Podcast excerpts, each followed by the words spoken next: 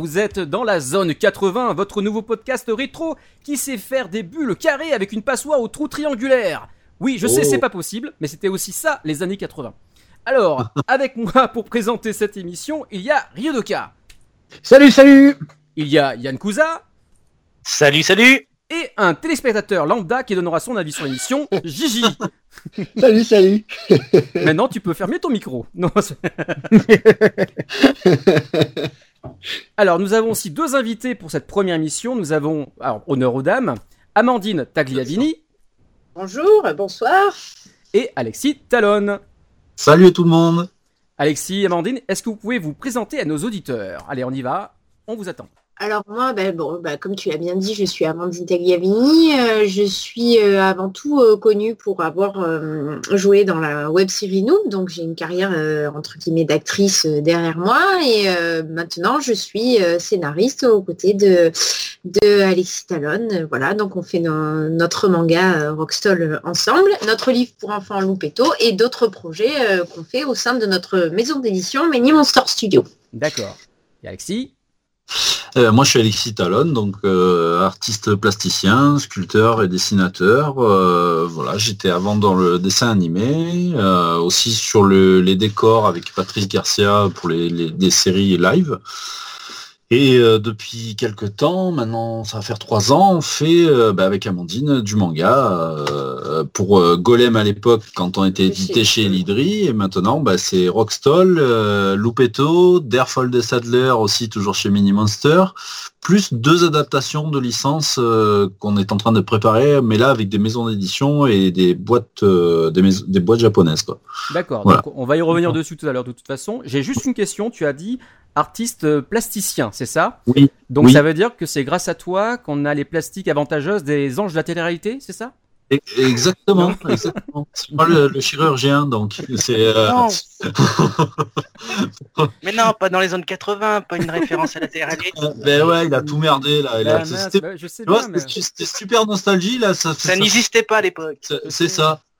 Non, Euh. non, non, euh, plasticien, ça veut dire que je sculpte euh, autant que je dessine en fait. Je voilà, je touche, euh, je, je suis sculpteur exact, et- également. D'accord. Bon, on en reviendra si tu as envie d'en parler, on sait jamais, peut-être quelque chose à dire. Oh bah, il y a pas de souci. Hein. Alors, euh, donc euh, n'hésitez pas à réagir durant l'émission, hein, même à vous moquer de nous, hein, vous pouvez. Hein. Même Ah là, ouais, ouais, ça commence, vous voyez, même avec l'histoire de, de la plastique, hein, c'est un mauvais jeu de mots, je sais pas pourquoi, c'est pas grave. Alors, euh, donc voilà, qu'est-ce que c'est que le podcast Zone 80 Alors, je pourrais demander à Yankuza Ridoka, mais il saurait pas trouver. Il saurait pas quoi dire. On te laisse l'honneur. Ouais, on te le laisse. En gros, c'est une émission pour les papis, pour les mamies, non, c'est des couilleux. On a essayé de trouver Alors, quelque chose à dire papy, mamie. Hashtag papy, mamie. Hashtag Ah, s'il te 80, plaît. hashtag papy, hashtag mamie, hashtag mamie. Alors bref, c'est une émission fourre-tout euh, parce qu'on ne sait, on ne sait pas trop de quoi on va parler encore exactement, mais surtout on ne met pas de barrière. Euh, Comment va ta prostate depuis le soir oh bah tu sais, hein, ça je rajeunit pas tout ça. hein. Car euh, bon bref, on ne se met pas de barrière hein, du, du tout dans l'émission. On va parler autant des, des émissions de télé de l'époque, Patrick Sabatier, pourquoi pas, que de jouets, de publicité, de dessins animés, de musique, etc. Vous allez me dire ensuite qu'est-ce qu'il y a d'original là-dedans? Bah pas grand-chose, mais si vous Bah, La façon d'en parler. La peut-être, façon d'en parler. peut-être, mais surtout parce que dans les autres podcasts, eh ben il n'y a pas Ryudoka.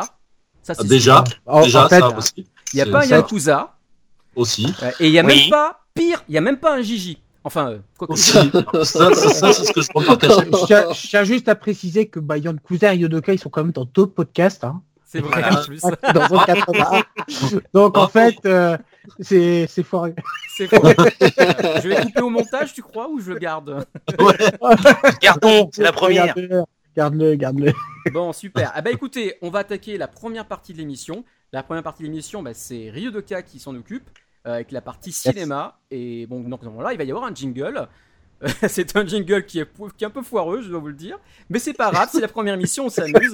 Donc, euh, à tout de suite. Jingle. Jingle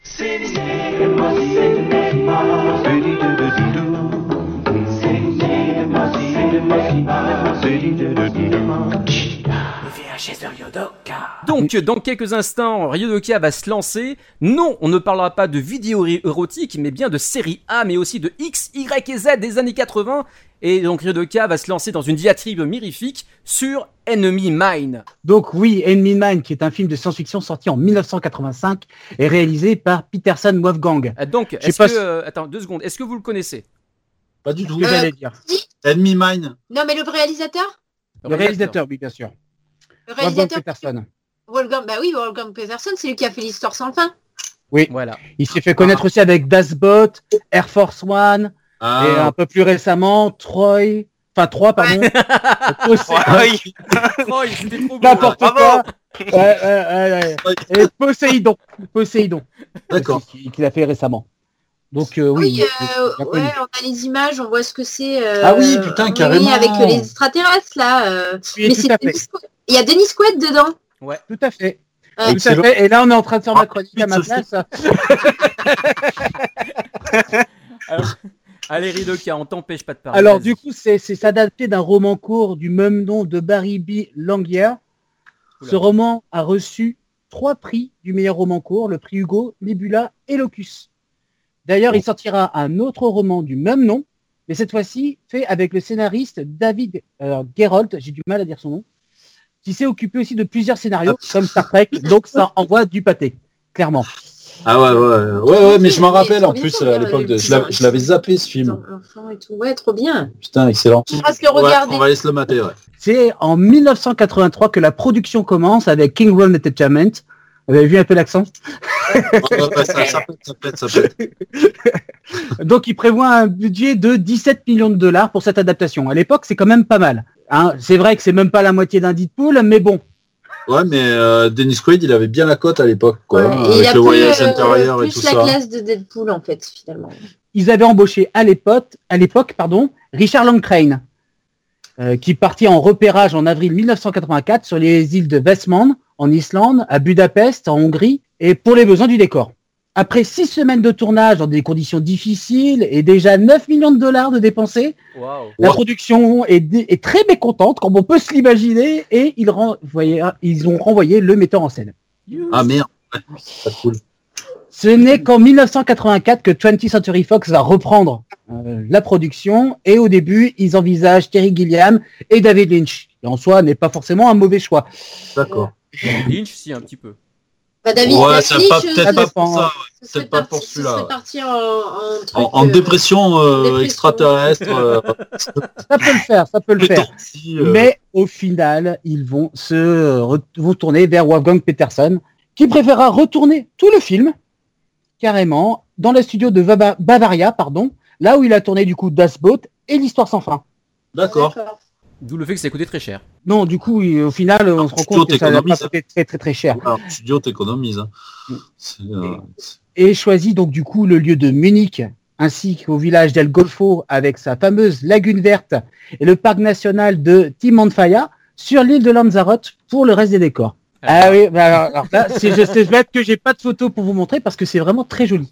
Ah, mais Tu peux pas on nous décrire un peu le paysage? Monde est sur Google là en même temps là, donc on Bah, regarde. déjà, t'imagines une lagune déjà verte. Bon, bah, t'as déjà l'idée. Alors attention, euh, Al- Alexis, surtout, ne va pas sur Google. Ne va Ouais, non, non, on est, on est sur l'ordi là. là. Oui, On laisse ça va regarder après le, euh, après le, le podcast. Le tournage ayant été interrompu jusqu'à là, et les acteurs Dennis Quaid et Louis Gossett Jr. ils sont, restés, ils sont restés payés par rapport au, à la première production. Ah ouais. Donc ils sont restés euh, du coup euh, disponibles pour le film. Euh, pour Louis, le maquillage et les prothèses en latex du drac ont été complètement refaites. Ouais. Et elles ont été données à, à faire à Chris Wallace, qui est connu aussi pour les créations sur Gremlins 1 et 2. Ah Exact. ouais, fait- D'où les, d'où les, ouais, d'accord. Ok, on reconnaît. hein. Ah ouais, ça sent les créatures bien. dégueulasses, ça. c'est Ouais, bien. ouais, ouais. Voilà. Ouais, ce qui me faisait surtout le plus rire, c'est qu'en fait, il avait des petites joues de crapaud qui gonflaient dans le film. Ouais, ouais, ouais. C'était très très drôle. À la fin, le budget atteint les 29 millions de dollars. Ah Bon, ouais, bagatelle. C'est la Ça fait quand euh, même pour votre beaucoup de caramel, caramel au beurre salé. hein, moi, je. Ouais, ouais, ouais. À l'époque, c'est énorme. Ouais. Euh, ni- Niveau musique, on a du lourd avec le regretté Maurice Jarre. Ah ouais. Ah ouais, tiens, c'est marrant. C'est celui qui. euh, Euh, on remarque qu'il il avait fait Ghost à l'époque aussi déjà. Donc, Oui, tout à fait. Je- On continue ma chronique à ma place. Si D'ailleurs, en musique de fond, là, vous entendez The Relationship, qui est une des musiques du film. Ah, c'est ce qu'on entend là. En Ah fait, oui, exactement. effectivement. Ah, c'est vrai. Désolé. Les trucs. Nombreuses fois récompensé, Maurice Jarre n'est plus une personne à présenter. Hein, il est connu pour beaucoup de films et comme on l'a dit, il a fait Ghost, il a fait Mad Max au-delà du tome du tonnerre, Le Cercle des poètes disparus. Enfin, c'est Ouais. un monsieur qui a commencé sa carrière en 1948, donc euh, si je commence à citer tous les films, euh, on y passe tout le podcast. Après toutes ces péripéties, le, fi- le film fut un désastre au box-office, avec seulement 12 303 411 dollars. Oh merde. La précision, de- ça, mesdames et Il y a messieurs. plus de mecs dans le staff que de mecs qui sont allés le voir.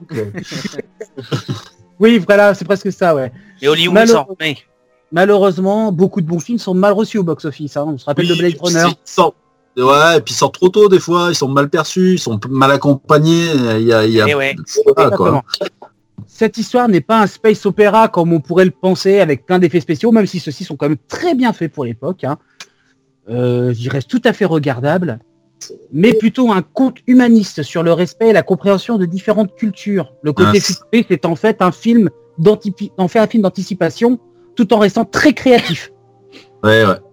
Ouais, mais dans les 80, on pétait la gueule aux aliens, là, je te signale. Donc il a tout foutu en l'air avec son film, là. Ah bah oui, bah oui, c'est clair, mais bon, Et les étrangers, les Terminator, tout, tout. Oui.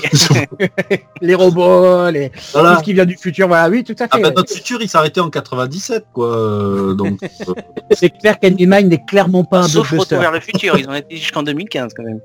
C'est vrai qu'Enemy Mine, c'est clairement pas un blockbuster. Ça a été vendu comme un blockbuster, mais c'en est pas un, clairement.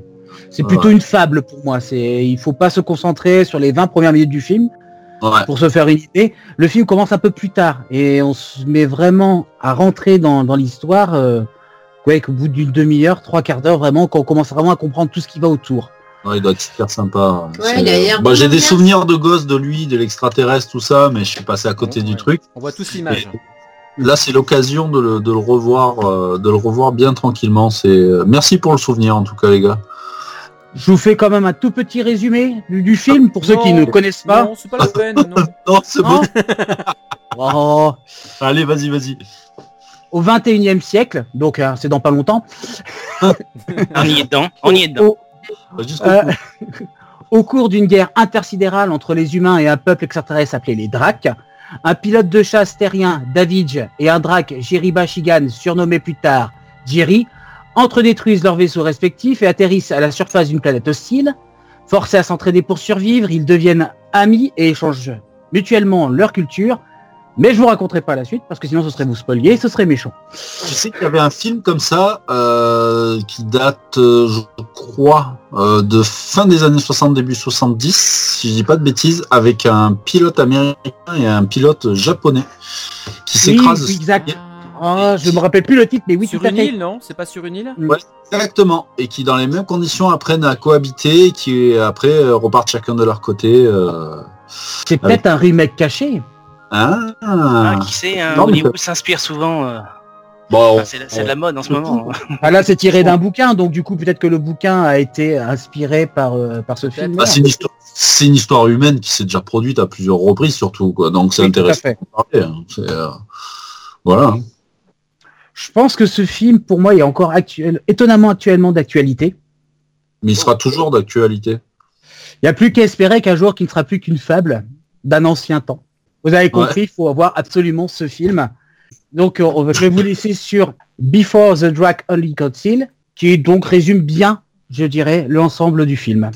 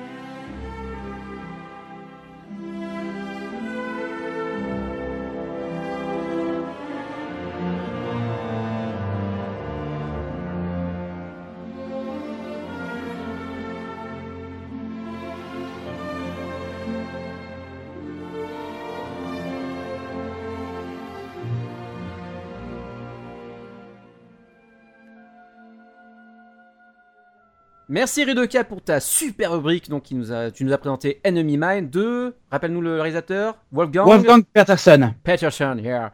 Et euh, on va passer maintenant une page de publicité. On se retrouve juste après.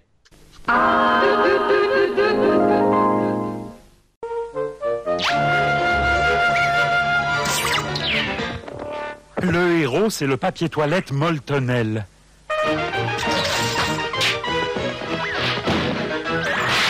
Moltonel, résistant Moltonel. Résistant et largement plus moelleux. Chérie, viens voir ce que j'ai trouvé au supermarché. C'est incroyable, ça coûte presque rien et avec ça on lave le sol, la vaisselle, les carreaux et même les lainages. Génial, non? C'est dommage qu'il n'ait pas pensé à le faire plus petit. Mini mire, mini prix, mais il fait le maximum. 当当当当当。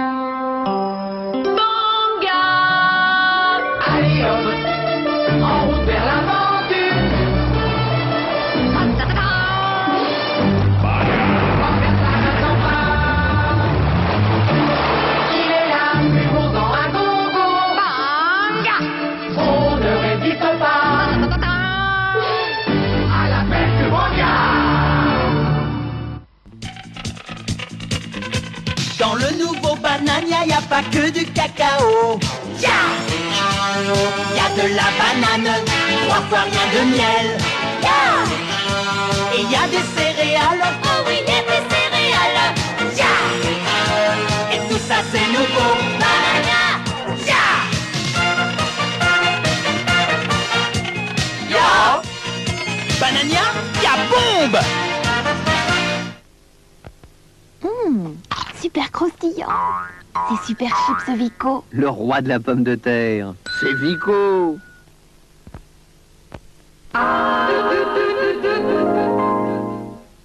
Et c'était la page euh, de publicité de l'émission de Zone 80.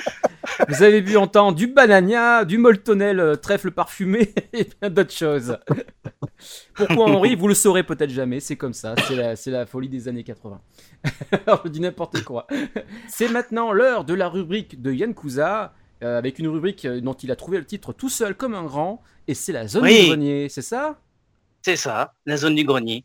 Ouais. Alexis et Amandine, je vous invite à entrer dans la zone du grenier et j'ai une question pour vous. Alexis, vous êtes né en 1977 Oui. Et Amandine en 1984. Oui. Alors, partons tous ensemble en 1987 voir ce qui se passait en cette année lors de vos 10 ans Alexis et vos 3 ans Amandine. Alexis, Amandine, Yota, Ryodoka et Gigi, selon vous, selon vous, qu'est-ce qui débarque sur une certaine chaîne cryptée en février 1987 Un film érotique Oui, c'est- sur Canal+, qu'est-ce qui a été diffusé c'est, euh, cette année-là cette année-là Emmanuel Alors, Carr j'ai tiré la série euh, euh, Hurlement, le mec qui se transforme en loup-garou là. Non On a le droit de regarder sur Google Oui, bien sûr C'est un anime, Non, c'est quoi Un film? Non, c'est pas un film. Si je vous dis comique. Batman Aucune idée. Nulle part Ouais, ailleurs. euh, les part nuls. ailleurs. Les nuls. Ah, ah, ah, en, Ah ce, oui. en ce mois de février 87 sur Canal+, c'est l'apparition d'une série à sketch que l'on doit aux, aux nuls, Objectif avec nul. objectif nul. Pendant Yes 43 épisodes de 7 Oui. minutes, dont 7 pilotes, nous suivons un équipage composé de Zetoun, Panty, Les qui est un mercenaire. Et du capitaine Lamar qui, à bord de leur vaisseau Liberator, ont un seul but, un seul objectif, nul. Nul. On s'écoute un petit extrait.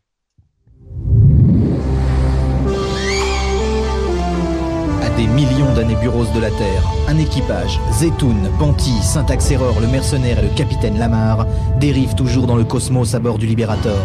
Leur objectif Nul.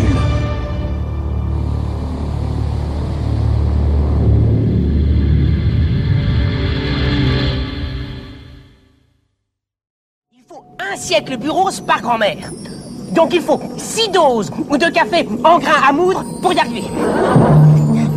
Ça y est, ça y est. J'y suis arrivé. Syntax Error a gagné, hein. Le mutant de troisième zone, hein. Le bémal incapable, hein. Même le capitaine se moquait de moi, hein. Et vous? Vous aussi vous vous moquez de moi, hein. Mais moi, je vais vous faire voyager dans le temps. Merde, c'est encore ces plaquettes qui déconnent. Pas peur, ma poule, je vais te faire une petite soudure. N'approchez pas, hein. Ceci, fruit de mon génial cerveau, va bel et bien vous faire remonter dans le temps Car grand-mère sait faire un bon passé. C'est Ça, c'est pas les plaquettes. N'approchez pas, hein Un pas de plus, et je vous envoie dans un... Tant que les moins de 20 ans ne peuvent pas connaître. Plus grave que je croyais, je vais me le faire au maillet. Vous l'aurez moulu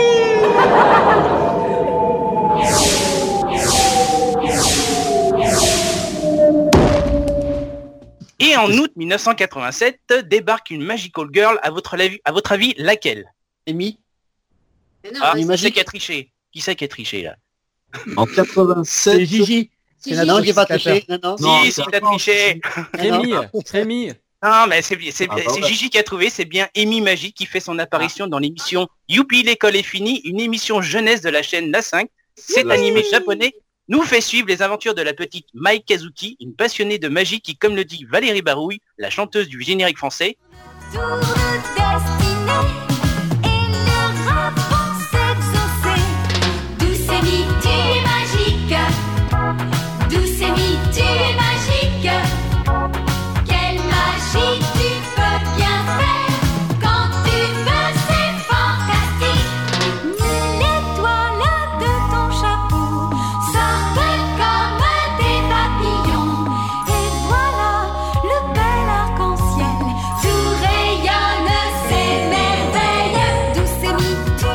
Donc c'est par cette incantation qu'elle a le pouvoir de devenir une grande magicienne et la future star de la magie. Et parmi vous, qui l'a vu à cette époque Êtes-vous fan de séries de type Magical Girl? Ah ben Amandine Oui. va te répondre direct. J'ai, euh, j'ai appelé ma fille Amy en référence à Amy Magique. Donc, euh, Ah La bah je suis bien tombé là, je suis bien...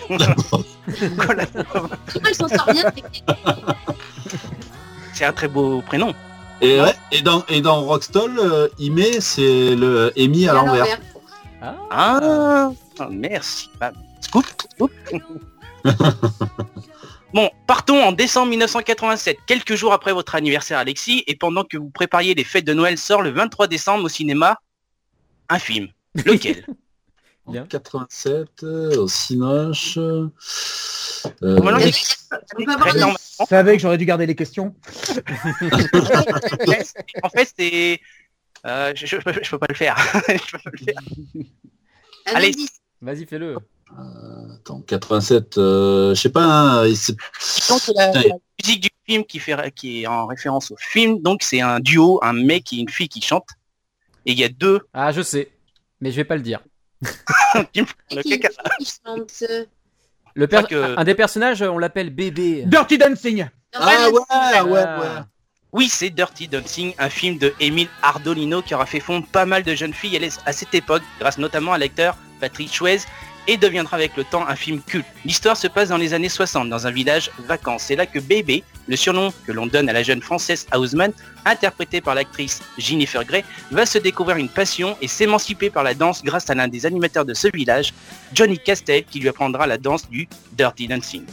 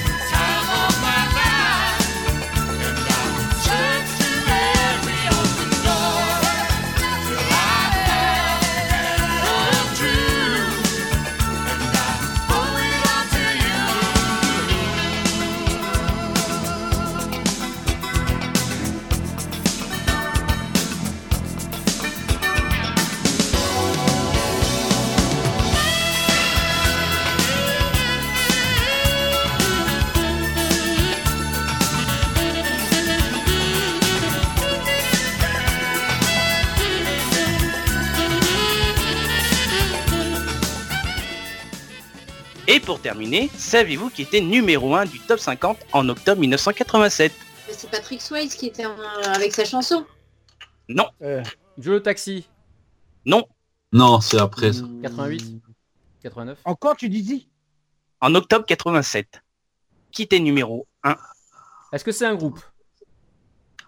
Euh, Oui, c'est un groupe, mais bah, après, ils n'ont pas continué. Oh c'est chaud, ah ouais. Qui Ah, était nu euh, Non. non, je- C'est j'allais tiré dire- d'un ex- c'est- tiré d'une BO euh, d'un film sur un chanteur qui est décédé dans un. Ah, je sais. Ah, c'est la Bamba Ah, la bamba Ah, bravo Belle, ouais. Que le groupe Los Lobos se classe numéro 1 du top 50 en 1987 pendant 11 semaines et qui servira de BO pour le film La Bamba réalisé par Luis Valdez, film sorti chez nous en France en septembre 87.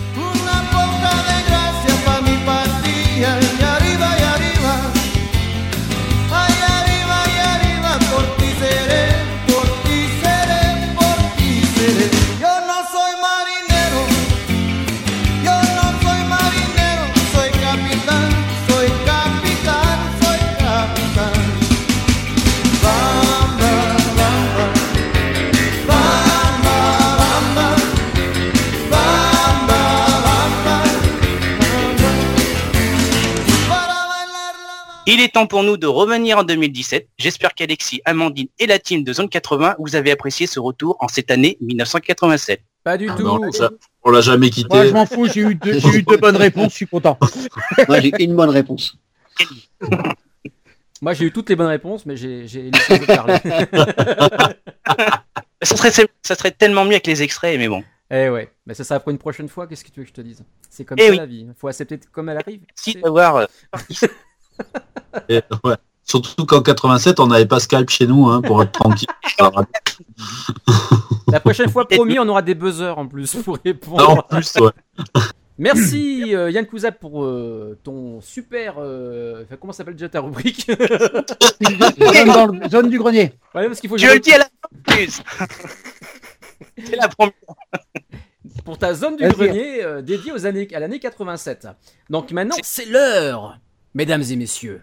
Roulement de tambour. Roulement de tambour.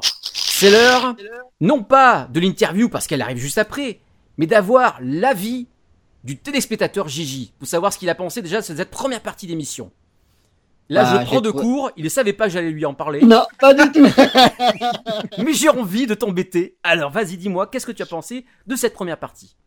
Très bien, très très bien. J'ai bien apprécié euh, le voyage que Yann nous a fait vivre. Voilà, tout simplement.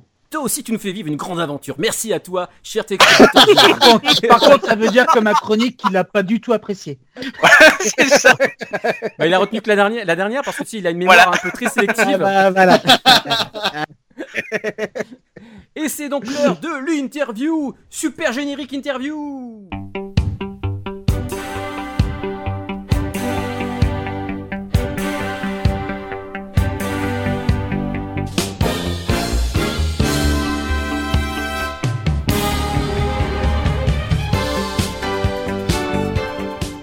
Et c'est donc, comme je viens de vous l'expliquer, l'interview d'Alexis Talon et de Amandine Tagliavini. Et c'est Ryodoka qui va commencer à poser des questions.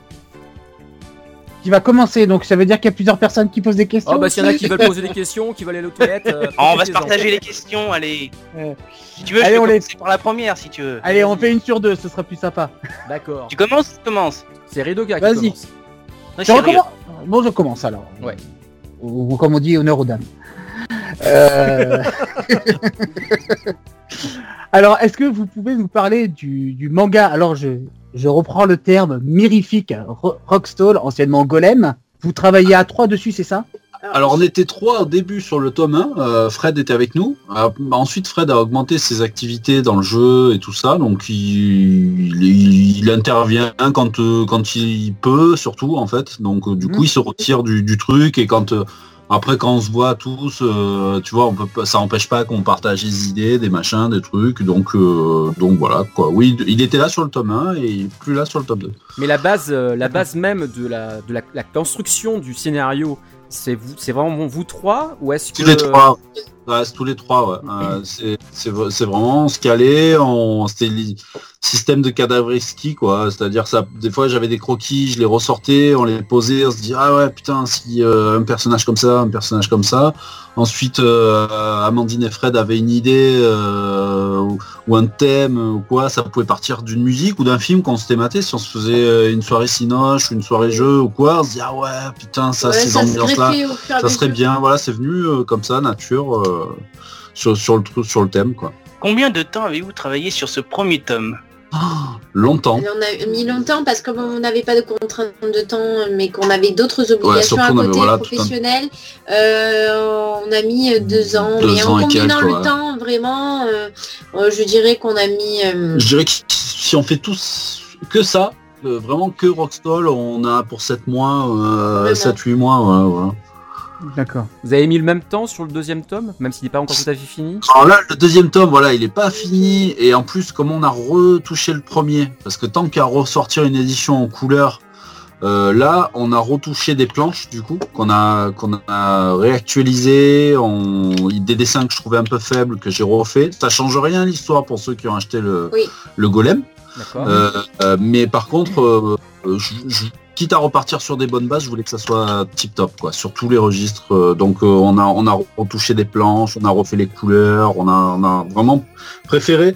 Comment c'est le tome 1, on a préféré se dire bon allez, on, on, on- on refait table rase et on repart nickel et voilà. Donc euh, on a, on a préféré euh, du coup repasser encore un peu de temps sur le sur le 1 et en même temps sur le 2 pour que pour que les voilà le- les, les, les jonctions se fassent bien aussi et voilà pour que le, le public soit content du résultat. quoi.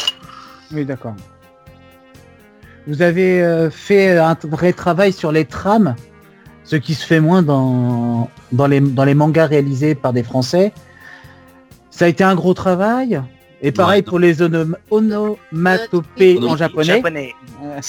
Je dirais même que c'est limite ce qu'il y a de plus long à faire. C'est pour euh, bah, ce que je vous disais tout à l'heure, là, l'ordi il est en train de mourir parce que on a, il y a plein de peintures. J'ai fait des peintures qu'on vient placer derrière, euh, de la matière aussi. euh, il y a- il y a plein de boulot et puis plus tout le travail de découpe, d'ajustement et tout ça, c'est extrêmement long quoi. Bien plus long encore que de dessiner une planche quoi. Mais du coup, ce sera moins long pour le euh, tome 2, puisque comme on a déjà toutes nos onomatopées, Oui, déjà ça, ouais. voilà, nos décors, nos matières, on n'aura plus qu'à les, à les faire À glisser, euh, à les faire glisser. Alors que là, pour le coup, ici dans le tome 1, il les a toutes dessinées entièrement à la main. Euh, préalablement, avant, euh, j'avais euh, cherché les significations, tout ça et tout pour être plus juste. J'avais fait appel à une copine japonaise pour qu'on soit vraiment dans le, dans le vrai. Et puis donc Alexis, Alexis les a dessinés, il les a découpés sur Photoshop, il les a fait glisser. Et la même chose pour les bulles, parce que les bulles, elles ont aussi été dessinées à la main.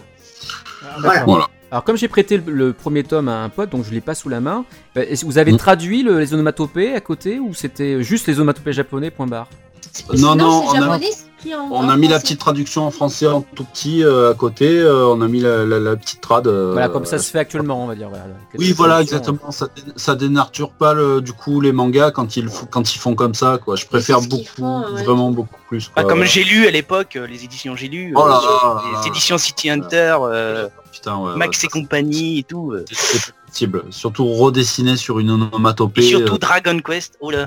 Oh là là, carnage. Oui, tout à fait. Ouais. C'est, euh, c'est, non, non, c'est, c'est. Puis en fait, on voulait vraiment avoir un objet euh, là avec la nouvelle édition. On voulait vraiment avoir un truc, euh, euh, un, objet qui aurait traversé le temps. Tu vois que ça avait vraiment le look euh, d'un, d'un, d'un comics des années 80, quoi. C'est. C'est, euh, je, je dis comics juste pour la Oui. précision parce que, euh, enfin, pour moi, un manga c'est du comics. hein. Euh, D'ailleurs, Oui, Ils disent Ah, comics. c'est une BD. ils disent BD, comics, hein. c'est. une BD. De toute façon, voilà. Euh, Juste pour rétablir aussi le truc, les gens souvent ils me disent alors c'est quoi? C'est du franga, c'est du machin. Mais en Non. fait, je, m'en fous. C'est bah, une bande dessinée s'ils veulent, parce que de toute façon c'est une bande dessinée. C'est du dessin une- euh, où on raconte une histoire. C'est juste Et- le terme qui change euh, d'un pays à un autre en fait. Et puis, et puis voilà, et puis au cours d'une discussion euh, avec, quand un, monsieur, euh, un monsieur de la BD euh, qui était le, le meilleur ami de Tezuka, euh, monsieur Cortegiani, qui m'a dit euh, de toute façon, qu'est-ce que t'en fous? On fait tous le même boulot, quoi. On raconte tous des Non, mais de toute façon, il faut remettre les choses aussi à leur place. C'est que le manga a été inspiré au début du siècle dernier par les dessinateurs de BD caricaturaux européens. Donc ça, euh, au final, c'est le Mais serpent qui se mord la queue. Et c'est permanent en plus, parce que tous les artistes du monde s'influencent en permanence. Ouais, Comme, comme tout. voilà, ce qu'on dit par exemple à nos élèves aussi, c'est qu'il faut pas oublier, par exemple, que la culture américaine et japonaise est très très liée. Qu'après la Seconde Guerre mondiale, quand les Américains sont restés installés là-bas, euh, le- leur culture euh, s'est mélangée à la, à la- à la culture japonaise et qu'il y a beaucoup de choses qui se sont imprégnées. Le style de Disney a été a réabsorbé par Tezuka, qui, qui, qui, qui a, qui, qui l'a remodernisé. Le- C'est le papa du manga moderne, quoi, du comics moderne. Donc, euh, donc voilà. Donc c'est un échange permanent. Et nous, enfin, moi qui ai euh, après, je te laisse la parole, je ne veux pas monopoliser. Mais euh, par exemple, moi, c'est moi j'ai une, une culture, euh, bah, comme la plupart des, des gosses des années 80, mais ce que j'avais moi enfant, c'est que je voyageais beaucoup. Ce qui a fait que j'ai pas connu la BD française. Euh, et j'ai connu direct euh, le comics et le manga.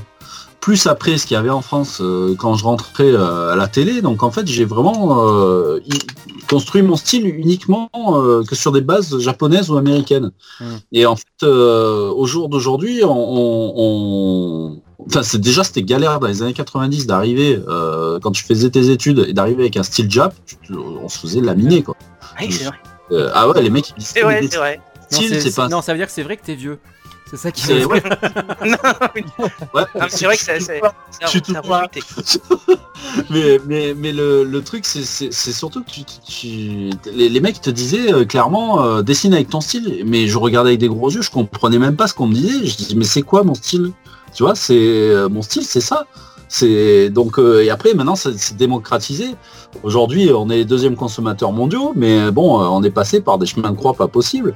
Oh oui. Donc, Ouais. ce qui est important pour moi, en fait, c'est même pas de dire euh, je suis un dessinateur manga, je suis un machin.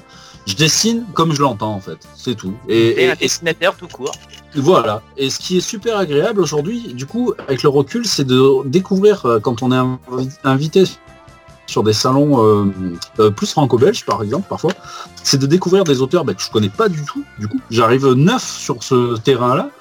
Et, euh, et d'avoir un échange vraiment neutre avec eux et c'est super sympa parce que tu, te rends compte qu'il y a les, le même squelette en fait de construction chez les artistes mais c'est juste les styles qui, changent quoi. Donc euh, donc c'est donc pour ça peu importe. Et puis en fait quelque part j'ai même pas envie de me retrouver enfermé dans la case euh, dessinateur manga.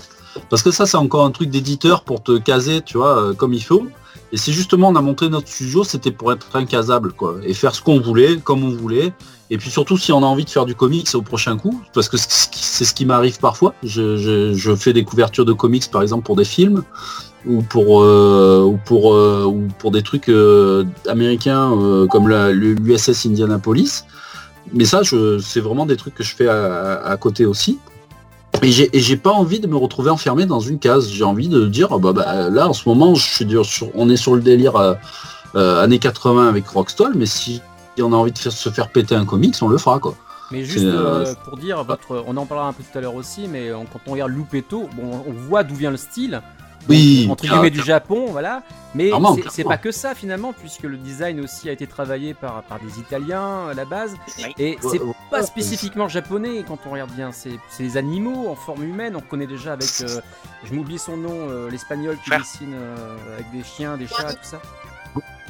Euh, Guarnido? Guarnido voilà. Donc euh, Ouais, ouais, ouais, chacun, a- voilà, c'est, euh, c'est- moi je trouve que c'est vachement bien d'avoir un style euh, totalement différent des uns des autres, d'évoluer dans un sens, dans un C'est autre. ça, c'est Ça ça. apporte une richesse au final, moi je dirais. Complètement, complètement. Ça fait des styles aujourd'hui. Il y a des dessinateurs. Par exemple, aux États-Unis, il y a des dessinateurs asiatiques qui sont arrivés chez Marvel comme euh, Li- Lin Liu. Euh, euh, je, je sais pas si ça vous parle, mais le gars, il a apporté sa culture, il l'a mélangé à Marvel. Euh, et ça donne des, un, un style mais terrible, euh, gé- génial quoi. Il a, il modernise les trucs comme Frank Shaw aussi. Euh, Enfin, il- c'est génial le- de, de mixer tous ces styles-là, parce que ce qui est important, c'est de voir surtout que c'est tous des dessinateurs de la même génération. Et quand on, par exemple, quand on nous demande euh, quelles sont vos influences, ben, je réponds tout simplement, c'est la pop culture des années 70-80, mais dans sa globalité, pas fixé sur une seule euh, ethnie ou quoi. c'est vraiment toute la culture qu'on a eue, c'est-à-dire aussi bien américaine que japonaise, que tu vois, tout, tout- que italienne, euh, voilà. C'est et c'est tellement riche, il y a tellement de choses à, à développer avec toutes, toutes ces, ces- cette décennie-là, quoi. Alors, Voilà. juste- alors justement, euh, tu as parlé tout à l'heure que tu vois, vous étiez influencé sur plein de choses, voilà, vous, arrêtez- vous étiez pas arrêté sur un style, mais on va Mm. revenir sur Rockstall hein, légèrement, n'est-ce pas? Enfin, même beaucoup. C'est le Cara Design finalement. Bon, il est, euh, Oui. tu l'as dit tout à l'heure, c'était plutôt pour euh, faire du rétro, un esprit rétro. Alors Oui. justement, pourquoi ce choix? Pourquoi tu as voulu absolument revenir sur cet esprit-là et puis en l'adaptant un peu au goût d'au- d'aujourd'hui, je veux dire en matière de certainement de mise en case et ainsi de suite? Eh ben, en fait, euh, alors, bon, la mise en cage, euh, la, la- la- la facilité que j'ai euh, là-dessus, c'est qu'en fait, comme j'ai fait du storyboard dans l'animation, euh, c'est la même chose. Je place mes caméras de la même manière et tout ça. Donc ça, ça a été un, un exercice qui m'a permis vraiment d'être à l'aise avec ça. Et puis le style, le style, c'est en fait, j'ai voulu rendre hommage au- à ces maîtres euh, que, de l'animation japonaise que j'adore. Euh, c'est Sugino, c'est Komatsubara, c'est Ouais. voilà Yasuhiko, c'est tous ces gens-là. Euh, et j'ai un, style, on va dire, qui s'est greffé sur leur travail pendant très longtemps. Donc du coup, le style golem, ça on va dire, le- c'est mon style de base euh, naturel. Tu sais, dans, dans un style vraiment un peu jap. Donc du coup, je me suis dit, bon c- je veux pas que ça soit une, une, une douleur de dessiner, je vais dessiner avec vraiment euh, mon style à moi. Quoi. Euh, et euh, qui est la somme en fait de, tout ce que j'ai absorbé euh, dans mon enfance, hein, c'est toujours pareil. hein. Mais euh, c'était rendre hommage à ces gens-là. Et alors d'une part montrer aux, aux- aux jeunes gens, aux gosses et tout ça, aux jeunes ados, l'héritage qu'on avait en fait, en, en faisant une nouveauté, parce que c'est perçu comme ça en fait. Quand on, avec Amandine, on, se balade vraiment dans toutes les régions où on est invité, on travaille pour les pour les mairies, pour les, on intervient dans les écoles, dans les machins comme ça. Et euh, et en fait, ce on se rend compte que les jeunes, ils sont super réceptifs parce qu'ils prennent ça comme une nouveauté, pas comme quelque chose de, de- de vieux. Bah oui, c'est pour eux, ça passe type- que c'est. Et c'est sorti maintenant, c'est pas dans une collection où c'est estampillé euh, vintage ou quoi, et quand on ne dit rien, en fait, ils le perçoivent. Alors ils arrivent avec le réflexe, certains en disant Ah ouais, c'est comme ce que mon père il m'a fait voir et tout ça, ça ouais. Mais par contre, c'est bien accueilli. Donc on voulait montrer la jeune génération tout ce que, un peu de notre la, la culture qu'on a dans les années 80. Et en même temps, bah, aux gens comme nous, bah, de se dire ah putain les mecs, vous vous rappelez? Euh, comment délirer avec ses styles et ses machins. euh, Ah ben, ça nous a donné de la nostalgie en tout cas en le lisant. c'est le parti- sûr. c'est le, parti pris, c'est tous les stéréotypes des années 80. Donc c'est pour ça qu'avec la couleur en plus, euh, qui, vous allez voir, ça va, il y aura des, des rouges, des verts, des, des couleurs passées comme ça, des trames. Mm. Euh, vraiment, voilà, je, vous- je, je- On attend, on voulait que- attend. hein. Euh, moi j'ai hâte de le lire parce que je n'ai pas lu la première. euh, Ah, version. ah, bah t'as bien fait, t'as bien Donc fait comme ça. euh, moi, tu vas- j'ai pas pu à l'époque le prendre. Donc euh, je- j'ai hâte de l'avoir en main parce que tu vends du Bah. rêve. Tu me parles avec euh, ton style rétro et tout, c'est tout à fait ce que j'aime. donc, euh, Moi, moi j'avoue que j'ai été très déçu par, euh, par le premier tome, pas par rapport à son contenu, mais Ouais. par rapport à son impression en fait. Ah non, c'est une catastrophe. hein. C'est ça, je- c'est Euh, pour ça, c'est une des raisons qui a fait qu'on a récupéré nos droits aussi. Il y a des, là, des images Et, qui euh, bavent, des- il y a ah, des images ah, qui ouais, sont ouais, pixelisées. Et on a, quand on a j'ai- pas vu le PAT, ça a été lancé direct, hein. donc euh, on le pas- problème, c'est que pour moi, un éditeur doit accompagner l'auteur. Ouais. Euh, euh, là, ça n'a pas été fait, clairement. Hein. Et, et quand Ouais. j'ai posé la question à Olidri, en fait, du coup, euh, j'avoue qu'ils se sont pas gênés pour dire que ben, c'était clairement de votre faute, puisqu'il y avait trop de trames et tout. Ah ouais. Ah oui. Ah bah, tu ma vois, tu ma vois, réponse couleur, hein. a été claire, hein, puisque des mangas avec beaucoup de trames, j'en lis énormément, et Ouais. ils n'ont pas ce défaut-là. Donc, Ouais, euh, c'est juste qu'il fallait faire une revérif derrière pour euh, recontraster les choses et, et les ajuster au papier. Et puis surtout, on met pas du papier ou- ivoire Ivoire. recyclé quand on imprime un truc en noir et blanc. Surtout, on, Non, s'est- c'est on se, on, se, on se proclame pas euh, éditeur euh, comme ça en fait. Voilà. C'est- Tout à fait. Tout à fait. J'ai une amie qui est dans la pression. Elle m'a même dit que les pages n'étaient pas bien calées. Euh, Ah ouais. Donc C'est- euh, c'est vrai que ça a été un travail de patachon. Et quelque part, je regrette. Je regrette. Non, mais je le dis clairement. De toute façon, j'avais non, fait une critique non, sur on est d'accord, euh, On est d'accord, aussi, hein. On a- J'avais fait une critique à l'époque donc euh, sur le site euh, Radio Anime euh, sur votre manga. J'avais dit que du bien sur le scénario, que du bien sur le dessin. mais alors par contre l'éditeur en a pris plein les dents. Ah Euh, je regrette de l'avoir acheté parce que du coup moi je vais racheter forcément à nouveau le tome 1. Et ouais, et ouais. Et euh, Il fallait bien que- commencer. oh. Oui. ouais non mais voilà on a- c'est comme le passage avec les noobs dedans. Ouais, Ah, ouais, je ouais. sais pas. Ils y sont pas plus. si- Ils y sont plus. Ah bah tu vois, c'était la senti. question. C'était la question Voilà qui justement c'est ça parce que moi j'ai senti forcé en fait. Ouais, ouais, non, ils sont, noobs. ils y sont plus. euh, ils y sont plus. J'ai senti Euh, forcé, ça m'a mis mal à l'aise. Ouais. Mais tu ouais. n'es pas, le premier- pas le premier à faire la Ah oui. remarque euh, parce qu'en fait euh, on s'est rendu compte, même euh, des amis proches euh, qui, euh, qui nous ont dit euh, pourquoi vous les avez mis dedans? Enfin, c'était pas nécessaire finalement, euh, et ça faisait plus tâche qu'autre chose. Et, euh, et du coup, Moi, ma réflexion a été, c'est édité par Oledri, donc il fallait forcément mettre Noob dedans. Mhm. Moi, ça me, ça m'a gêné personnellement, Ah ouais, non, énormément. Et euh, bah, je suis content qu'il soit, qu'il soit plus. Ah c'est- cette expérience-là, tu vois, du coup, elle nous a vraiment permis de, de- de voir tout ce qu'on voulait plus définitivement voir, de, tu vois, dans, dans, Mm. dans- dans- quand on bossait. Et tous ces genres de trucs. Et, et là, on vraiment on fait gaffe à, à chacun des détails. C'est pour ça que ça nous a pris du temps aussi de refaire le tome 1, mais euh, on a vraiment fait gaffe à tout, euh, à tous les trucs, quoi. Donc, il vaut mieux que le travail soit mettre un peu de temps et qu'il soit bien fait pour que voilà. les gens ont le plaisir de voir un travail de qualité, voilà. plutôt Voilà. qu'essayer de tout faire euh, à l'arrache et, et avoir un résultat médiocre. Non, Ah, c'est clair. non, ouais, bah, voilà, tu- tu- tu- puis- puis tout, tout doit être choisi correctement, le papier, les machins. Enfin, je veux dire, nous, on est un tout petit studio, et déjà, même avec l'expérience qu'on a dans, dans, dans, dans le milieu et tout ça, on s'est entouré déjà de professionnels. Euh, Il y a un gars à la maquette qui, a- qui, qui, qui travaille pour la, qui a sa société qui s'appelle Protéine, euh, qui déjà fait des sites internet et, des, et des- et de l'édition toute l'année. Euh, on a des gars à la colo et puis on, super, on fait superviser ça aussi avec tous les vieux du métier. On, on fait pas le truc à l'arrache quoi. C'est puis seul tu, tu, tu, tu fais, tu, c'est pas bon non plus. Quoi. Donc il faut toujours avoir le recul sur son travail. Tout à La fait. naissance de votre structure euh, pour gérer tout ça. Pour- D'où la naissance de votre structure Hein Oui, voilà, pour gérer tout ça. Voilà, Tous voilà. vos titres. En fait, on, on a fait notre mini Monster Studio justement pour se regrouper et faire les projets qui nous qui nous tiennent à cœur en fait. Pour le Go- euh, Rockstall, euh, Loupetto, tout ça, euh, c'est euh, ou Derfol, euh, c'est vraiment les trucs à nous et on garde euh, bah, les on- le, le travail ouvert avec des, de- de- des gros éditeurs en fait pour des adaptations licences et compagnie. Mais les éditeurs qui tiennent euh, la route, quoi, hein, des gens qui ont de la bouteille. euh, Voilà, pareil, Voilà. des gens qu'on connaît, euh, et tout ça, on fait Et on- vous accueillerez aussi des, des, des, des jeunes auteurs aussi. Dans votre Oui, alors en Ah, fait, pour plus tard, oui. voilà, plus tard, parce que là, on a, on- financièrement, là, on met toutes nos billes en fait dans, Mhm. dans, dans nos premières éditions pour après grossir. Et en fait, le ce qu'on on va commencer, je vais commencer en fait euh, peut-être avec euh, un ou deux autres copains euh, qui sont de, dans, le, dans le milieu de l'animation euh, et qui avaient euh, eux des envies euh, particulières d'édition, tu vois, pareil, qui, qui voulaient vraiment faire un truc à eux perso. Du coup, ils nous rejoindront, voilà, qui n'ont pas pu le faire et on le fera ensemble à ce moment-là. C'est-à-dire que vous, êtes, euh, vous allez faire plutôt des projets de qualité. Après, Oui. le, le prix peut-être du coup va s'en ressortir un tout petit peu parce que vous allez peut-être pouvoir faire quelque chose de, de qualité et en termes de Bah, j'imagine.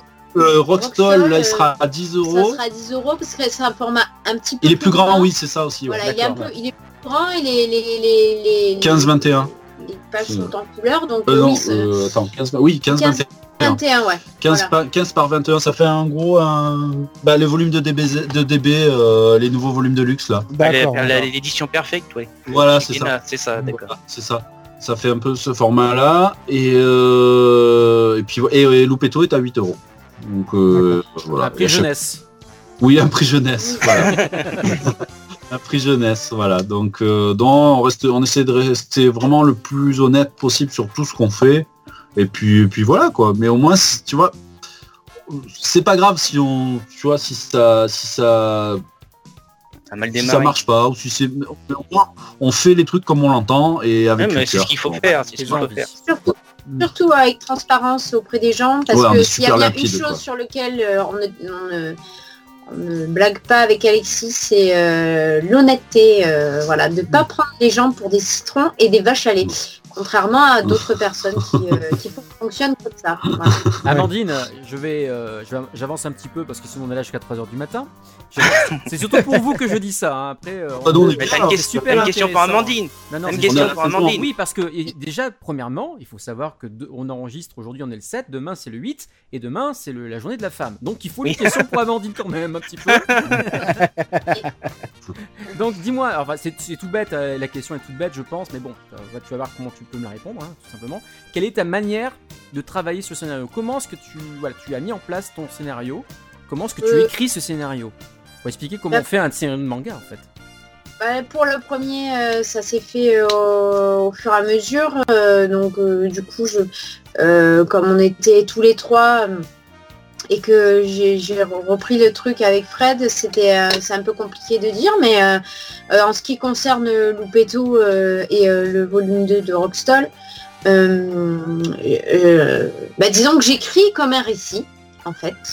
Et, euh, et euh, que je le lis à Alexis et du coup lui euh, je raconte une histoire et lui dans sa tête il voit les images et il voit comment il peut le découper euh, et, euh, et il, il élabore son storyboard. Et si c'est pas ah, ah, ah, si tu veux si c'est pas euh, euh, case par case à l'identique c'est pas grave. En fait c'est l'intention qui doit être euh, qui doit être euh, la plus importante euh, Ouais, parce que des fois ça donne sujet à des, à des, à des séquences, à des machins, à des petits Voilà. trucs qui viennent se greffer en finalement, plus. il- quand, je, discute, quand euh, je vais proposer un truc, il me dit c'est peut-être mieux si on le fait en flashback et tout ça. Je fais oui, bah vas-y, alors euh, inc- inc- incruste-le comme ça.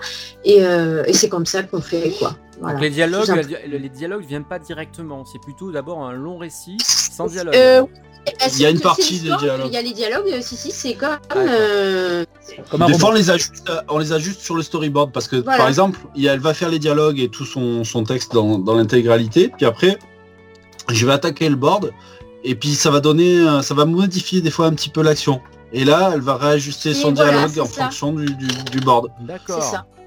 Donc euh, c'est c'est pour ça que je suis c'est un- vraiment euh, c'est un travail d'équipe et c'est euh, c'est euh, C'est totalement différent de la manière japonaise en tout cas, voilà, puisque en fait, tu fais pas des Mm. némus, tu vois, tu fais du, tu fais Ah la- du, du vrai Euh, écrit derrière. Voilà. Ah Ouais, oui, voilà, oui, parce que finalement, euh, si euh, tu vois, euh, oui, euh, parce que peut-être, je sais pas, mais euh, si un jour il n'y a plus Alexis qui dessine, tu vois, je pourrais continuer à écrire l'histoire. Mm. Et Ah, bah euh, oui. l'histoire, elle pourra toujours continuer Bien sûr. malgré. euh, Cross média. Voilà, exactement. exactement. Mais en fait, on essaye vraiment d'être dans le plus possible dans le- la création pure. Voilà, c'est l'intérêt du studio, en fait, euh, c'est Voilà. d'être dans la création pure et de- de- d'enlever euh, le maximum les intermédiaires nocifs et d'être directement en contact avec le public. Voilà. Voilà, on fait énormément de salons, on a 16 dates encore là. Euh, euh, et on, a notre public qui, nous suit, euh, tous les copains, les copines et tout ça.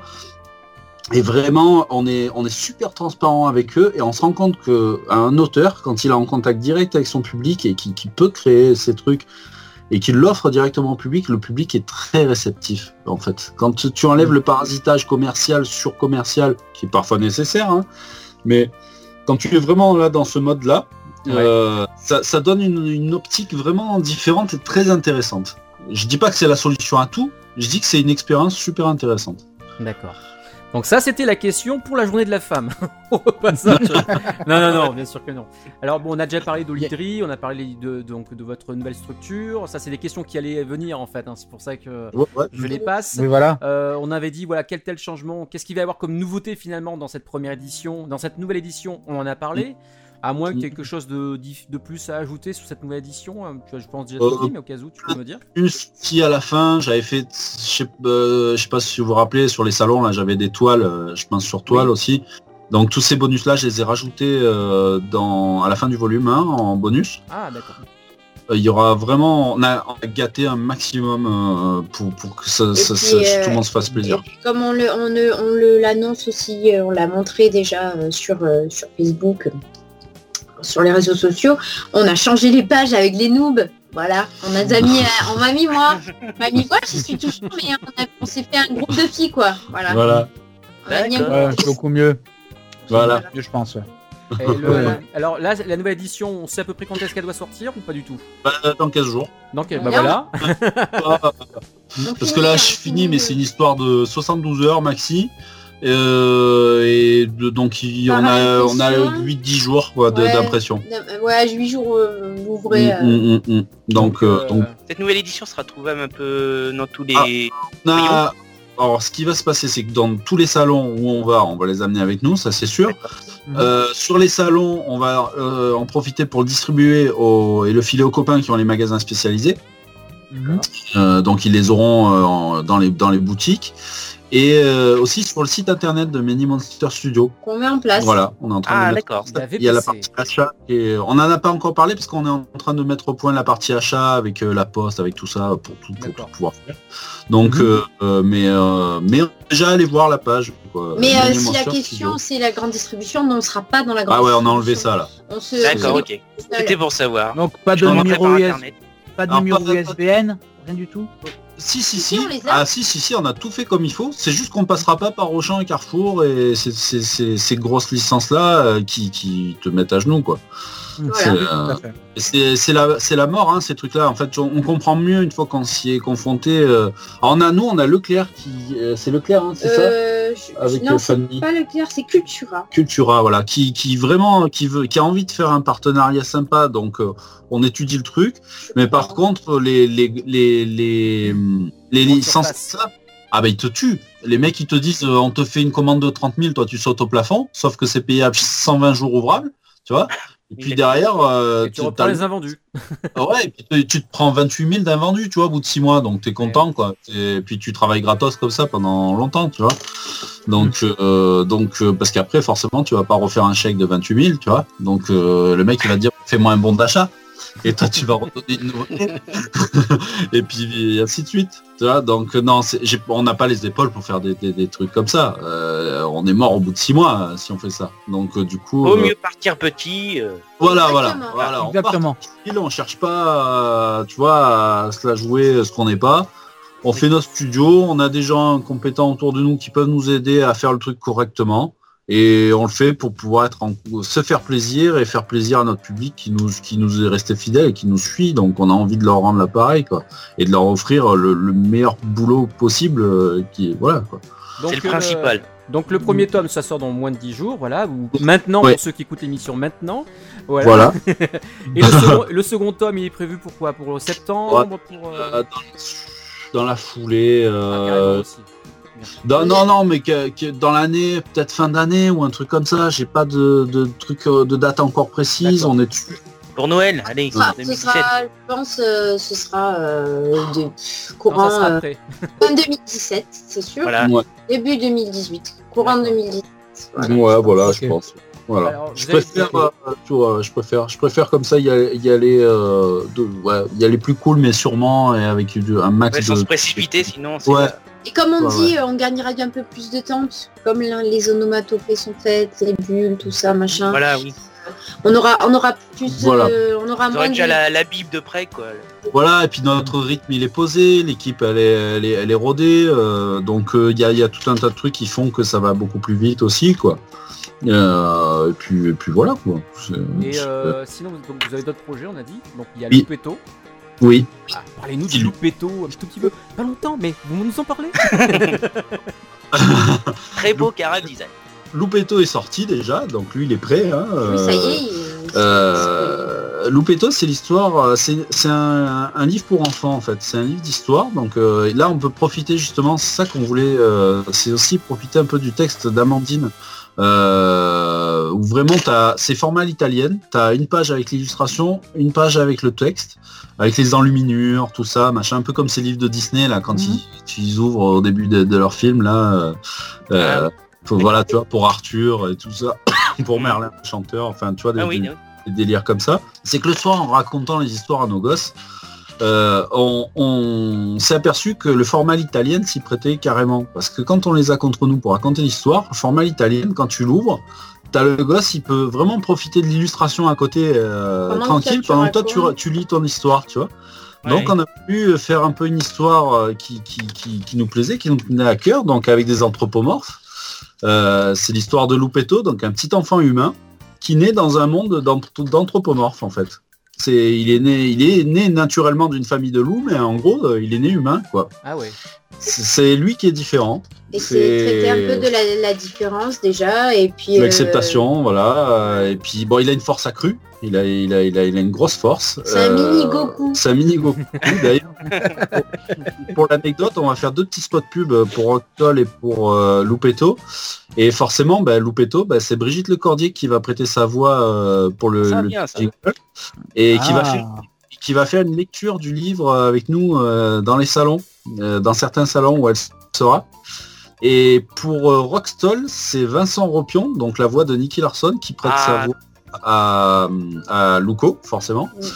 Et, euh, et euh, une autre amie à nous, euh, Pascal, Pa- Pa- Pascal Pas- Chemin. Pascal Chemin, C'est qui a fait des doublages pour Hunter x Hunter euh, et d'autres séries comme ça, qui prêtera sa voix y met. Voilà. Donc ça sera des spots pub, c'est ça? Oui, on va faire des petites des petits spots pub, voilà, euh, et qui avec leur avec leur voix à eux, quoi, pour. euh, On pour- On pourra les Et prendre, on va les diffuser sur Radio Anime. Voilà. Ouais, c'est ce que j'allais dire, Ouais, c'est la question ouais. que j'allais poser. Ah oui, carrément. On va faire plusieurs formats en fait. On est là, on est dessus. on- Il y aura un format vidéo et il y aura il y aura des formats audio. On va on va on va délirer quoi. On va, On C'est la question que j'avais posée, c'est que puisse les diffuser sur Radio Anime. Voilà. Allez, c'est fait. Partenariat. Allez, Et quelles sont les prochaines dates Quelles sont les prochaines dates où l'on pourra vous rencontrer en festival? J'ai entendu qu'il y avait 16 dates de prévues. Ouais. Alors euh, attends, on sort le planning parce qu'il est il est costaud. 1er et 2 avril, on est euh, à, à Villers-BD, à Nancy. Euh, Mhm. là, le 15 et 16, euh, on est euh, euh, donc euh, Au en Mangazur. Mangazur. Et c'est le 29 et 30 qu'on est à Aspo Orange. À Orange. Voilà. D'accord. Euh, le 6 et 7, euh, 6 et 7 mai, on est euh, au Héron Festival euh, à Mhm. Grenoble. Ouais. Le 27 et 28, on est au, mai, on est au Japan Addict Z à Strasbourg. Après le 3-4 juin, on est aux Grands Enfants, à- en Corrèze, enfin en Dordogne, en fait, à Bassillac. Euh, et après, euh, on a une intervention, je crois, au mois de à Carpentras au mois de juillet. Si tout se passe bien, on y sera. Voilà, le 27, 26 et 27 août, on sera euh, au, à, au Mangalaise à Saint-Sulpice, c'est à côté de Toulouse. Voilà. Ah, et après, pas loin de euh, chez moi. 8, 8-10 septembre, euh, on est au Mangame Show, encore pareil à Fréjus. Euh, Le Et 30 il y a le Hero Festival aussi. je- Parce qu'il y en a il y a des dates qui, vi- qui viennent Qui- encore qui se greffer au milieu de tout Il y en ça. a une aussi, on est au, sera au Japan euh, Haru, euh, c'est euh, le Japan Touch, euh, enfin Oui. c'est euh, Lyon. À Lyon Lyon, oui. Voilà. Euh, Voilà, euh, donc après, euh, et puis après, euh, tout ce qui est octobre, l'année il y en a prochaine. quelques-unes euh, encore en attente. Ouais, voilà, euh, Bah, c'est déjà 27 Japan- et Oui, oui, 28 Japan Expo. on est au- 28 octobre, on est parrain en fait à Carpentras de la, du, euh, du salon. Comme l'année dernière.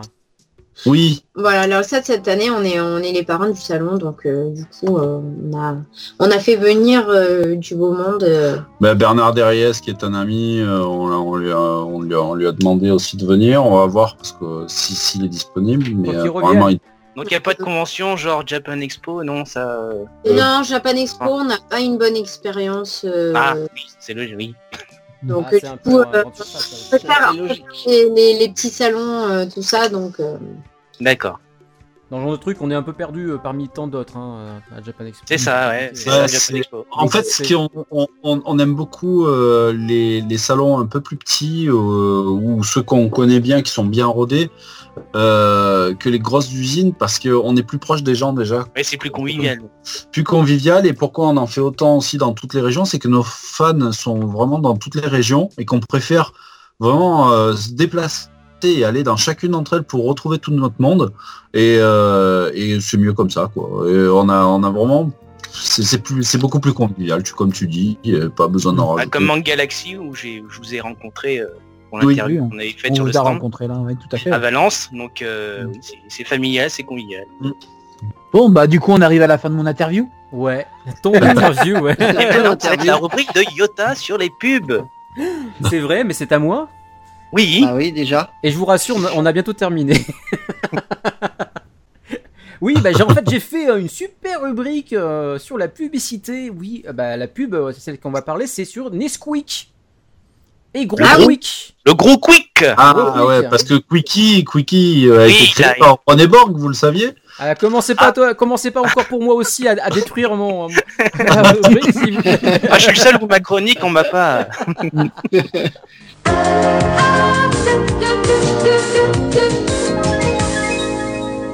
Donc oui, c'est ma rubrique à moi, rubrique de pub, euh, donc pour Nesquik et Gros Quick. Quand j'étais petit garçon et j'apprenais mes leçons, non pas en chantant mais en buvant un bon cacao chaud. Et oui, parce qu'à l'époque j'étais élevé au banania avec sur la boîte son petit africain qui portait non pas une kippa comme le voyait mon ami daltonien Patrick Bensounsan, mais un fez rouge clown et ferait passer Tintin au Congo pour Martine à la plage de Bamako. Et je n'ai Oh connu notre ami Gros Quick qu'à partir de ses publicités télévisées. Tout ça en une seule phrase, hein. C'est un métier. c'est un métier.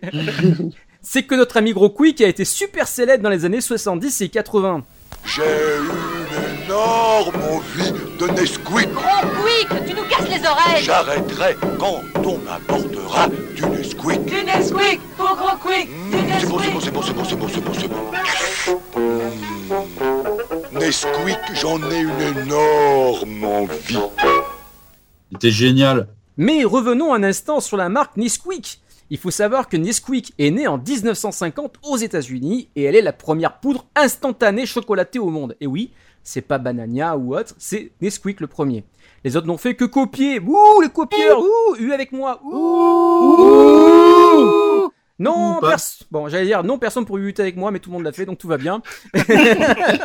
c'est ça d'avoir un texte écrit. Alors, quand Il être dans sa rubrique à fond. quand Nestlé se rendit compte de son succès, du succès de sa poudre, hein, pas de la poudre blanche, hein, la poudre chocolatée, Ah ouais. elle il l'a commercialisée partout dans le monde et en 1958 en Belgique. Mais revenons un instant sur Gros Quick. Alors, notre ami tout jeune a été créé par la marque en 1978 uniquement pour la France, la Belgique et la Grèce. Le reste du monde, ils hurlent déjà le nabo, l'affreux Jojo Quickie. Mais on y reviendra. Ah, Ils avaient déjà le Quickie. Ils avaient déjà le Quickie. C'était vraiment celui qui était partout dans le monde, celui-là.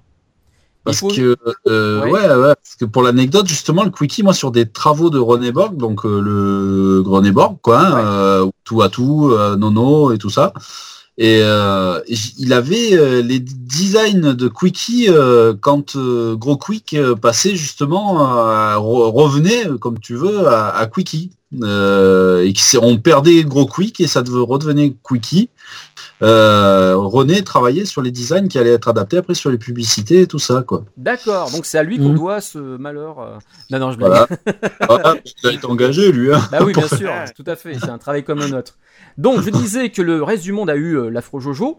On va y revenir aussi. Mais il faut savoir que dans d'autres pays, en fait, bah, tout le monde n'a pas eu Quickie ni Gros Quick. Il y a eu aussi un kangourou, un chien. Et oui, dans les pays, un chien, un kangourou, c'est comme ça. En Congo, bah, vous imaginez bien où c'était, hein, j'imagine. C'était en, En Australie, Australie. bien entendu. Ah merde, j'allais dire Nebraska. Voilà, Ouais, après- moi aussi. ouais, bah, après le chien, je sais pas, peut-être euh, en Antarctique, pas en Antarctique, mais en Arctique avec les chiens, j'en sais rien, je dis une connerie. Non, notre le meilleur Russie. Ah, peut-être, nous c'est tout à fait. Non, En nous- Chine, en Chine, en Chine. En Chine, ouais. Oui. euh, donc- Tous les matins, je mets un chien dans mon chocolat. en poudre instantanée à l'intérieur, hein, c'est du- Ouais, c'est délicieux. On se aussi, on faut se ressaisir là, parce Oui, que donc, cette euh, émission nous, euh, part un peu. effectivement, en France, nous, on a eu notre un gros doudou géant, tout simplement. Bon, il Ouais. faut dire ce qu'il est. Gros Quick était gros. C'est vrai. Ouais. Trop gros, à force de boire du Nesquik. Ouais, mais il était costaud. Comment? Il était costaud. Eh bien justement, c'est là que en revenir. C'est là où j'allais en revenir. En plus, il est super fort en karaté. Ce pourquoi ils l'ont appelé Gros Kick. Le croquis. Ah, les jeux de mots. Bon, je sais qu'il est pourri, mais bon, je l'aime bien, moi. Bon, allez-y, huez-moi, allez-y, huez-moi, j'aime ça. Oh, ouais. ta mère Oh oui, ça fait du bien. Remboursé. Bref, tout cela n'a pas gêné donc ces créateurs qui ont surfé sur la vague Casimir pour présenter ce personnage gros, donc gentil et mignon, pour pousser la chère tête blonde que j'étais à l'achat, car oui j'étais blond comme les blés, tellement blond qu'on me prenait dans le centre de vacances où j'allais à la piscine tous les étés pour un Hollandais. et je ne comprenais blagues, rien. hein. Non, je blague pas, c'est vrai. On me prenait Il a changé. hein. Ah, j'étais Il a changé. Il a changé là. Mais bon, j'ai bien résisté et je suis resté accro au Banania. Seulement voilà, comment faire pour ne pas résister contre la bombe publicitaire Quick Comment les autres ils ont fait? Bon, moi j'ai réussi, mais je sais pas comment, mais j'ai réussi. Mais les autres? Eh ben, les publicités rivalisaient de délire sympa, commençant tout d'abord en page publicitaire dans les magazines pour enfants, pour carrément annoncer les horaires de ses propres publicités qui passaient Ah, à la télévision en des petites films d'animation publicitaires. Je sais pas si vous vous souvenez de ça. Ouais, ouais, ouais, j'ai encore. Vaguement, vaguement, vaguement. Bah, c'était Ah oui. carrément pour annoncer l'heure de diffusion. Là, alors à l'époque, si tu veux, c'était pas encore des dessins animés, c'était des petits films live avec euh, une sorte de baudruche géant en forme de Nesquik qui avançait dans la rue. Et puis il y a eu le dessin animé par la suite, en fait. Mm, Et mm. puis après, euh, Gros Kick a été avancé. Gros Kick. Gros, Voilà. Gros Quick a été accompagné d'enfants. Petit à petit, on voyait Gros Quick se mettre la Ouais. poursuite de méchants lascars ayant volé leur boîte de Nesquik Ça, indirectement. Comment Les malandrins. Les malandrins. Systématiquement, Ouais, ouais, hein, à chaque pub, ils se faisaient voler leur boîte de Nesquik.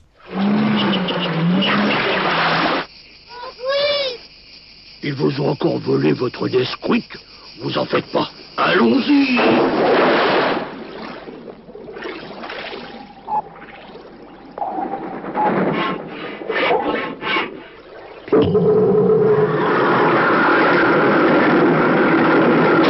Alors ici, le Nesquik. Nesquik, on en a une énorme envie. Il y avait des jouets super sympas dans la boîte. Bah justement, j'arrive, j'arrive justement. Ah oui, j'ai rien oublié. Et Gros Quick en fait devient une star auprès des enfants à ce moment-là. Donc durant les années qui ont suivi, il proposa des autocollants dans ses boîtes. Vous voyez, j'y ai pensé.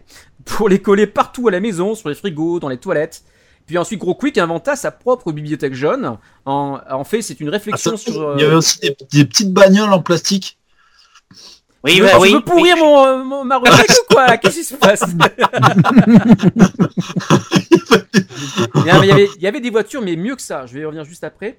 Donc, il a Ah. inventé donc une sorte de bibliothèque jeune en fait où il y avait des réflexions sur des thèmes dédiés comme euh, comme les métiers, les animaux, avec plein de jeux avec euh, le personnage de Gros Quick en fait. Puis après, tel un bonus machine dans les grosses boîtes de 900 grammes de Gros Quick, Ça. De. Nesquik plutôt. On a mis dedans, il y a des voitures jaunes à collectionner. Ah oui, mais des voitures jaunes, voitures jaunes. Hein. Puis ensuite, on a eu des vaisseaux spatiaux, les Cosmo Quick. Est-ce que tu as connu Voilà. l'époque du Cosmo Quick? Bien sûr. En fait, on pouvait relier chaque vaisseau spatial et ça donnait naissance à une station spatiale, un peu comme euh, l'ISS en fait en esprit quoi. Ah, mais c'est- c'était génial. Alors moi, comme je ne buvais pas du Nesquik, je n'ai pas connu ces Ouais. jouets là. T'as eu tort. Voilà. moi, j'ai eu que la poudre chocolatée de, de Banania, moi. Tout. ton banania avec que dalle dedans. Mais c'était bon, Banania. hein. Ouais, fait, c'était bon. C'est toujours bon, hein, cela dit. Hein. Euh, Mais bon, t'avais pas à les jouer. Eh non, mais rien n'y faisait, je préférais mon petit africain. Oh là, mais. J'étais pas zoophile, moi. Oh, non, mais il y il avait de l'esclavagisme dans l'air, moi je dis. Ouais. Colonialiste. ouh. Alors, bref, les années ont passé, Gros Quick a changé plusieurs fois de design à force de régime. Mais voilà qu'un tremblement de terre secoua les cours de récré des gentils français. Au revoir les amis, je vous confie à mon cousin Quickie. Et attention, Nesquik Au revoir, héros Quick À nous le bon Nesquik Par ici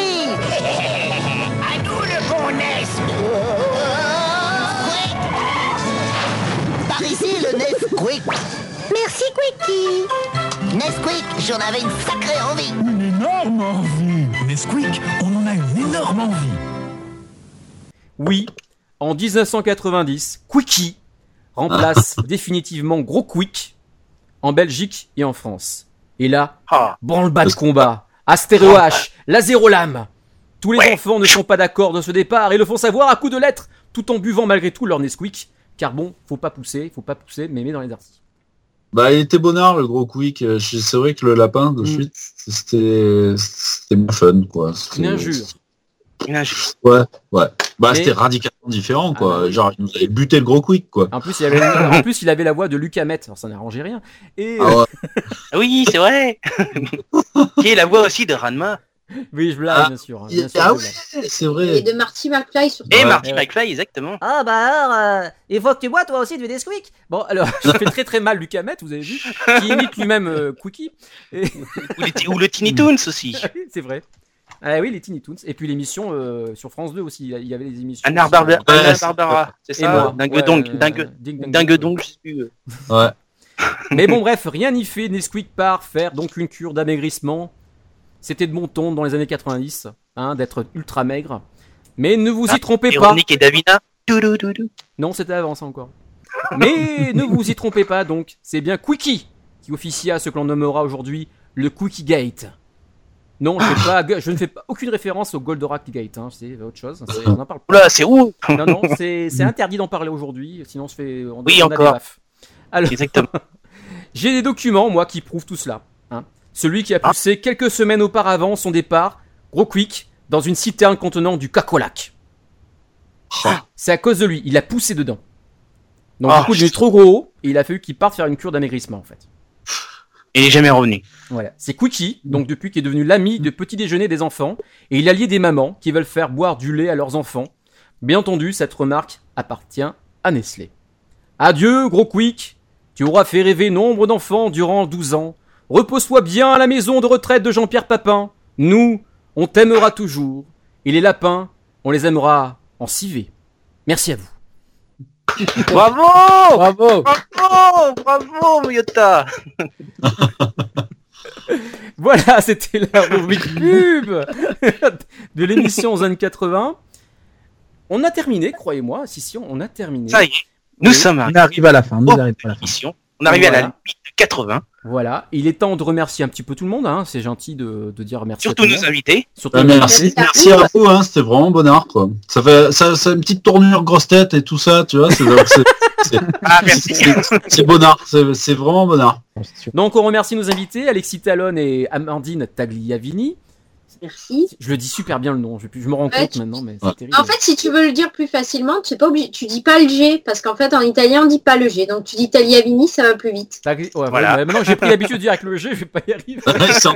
Tout. ouais. Tagliavini Ah. On rappelle euh, les liens Facebook alors, sur téléphone, sur téléphone, qu'est-ce que je dis. Sur podcast, c'est un peu compliqué. On mettra donc les liens directement dans la page PodCloud si on est sur PodCloud ou sur, la, sur le site de Radio Anime. Rapidement, on peut donner le nom juste pour trouver sur Facebook. On tape quoi pour trouver euh, vos, vos Le principaux- Mini Monster Studio, ou Alexis, euh, Talon et ou Amandine Tagliavini. Il y a nos pages, euh, nos différentes pages. Mais le, la page du Mini Monster, est, euh, c'est, elle est open, donc euh, il suffit de liker pour avoir les news. D'accord. Moi, c'est j'ai- laqué déjà. Et du coup, donc, quel est ton, ton petit souvenir sympa des années 80 euh, Un petit son que je peux faire passer peut-être euh, dans quelques instants les- la, la pub pacifique euh, avec la nana qui plonge de, de l'hydravion là, et qui ressort avec son maillot échancré à mort, tout mouillé, euh, sublime. Voilà. Voilà. Euh, je vois que tu t'en souviens, Zip. Pacifique. Pacifique.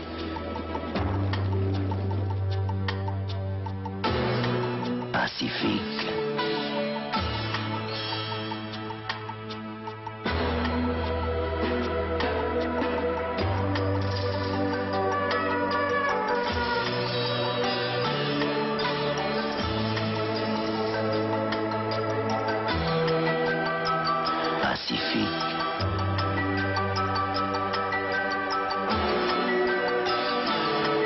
Pacifique.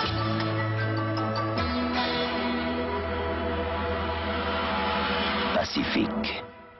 Euh, je tiens à remercier aussi mes, quand même mes camarades. Donc, euh, Yann Kouza. Salut Yann Kouza. Ça va bien Salut, à la prochaine. très bien, très bien, très bien, très bien. Bon, très bien.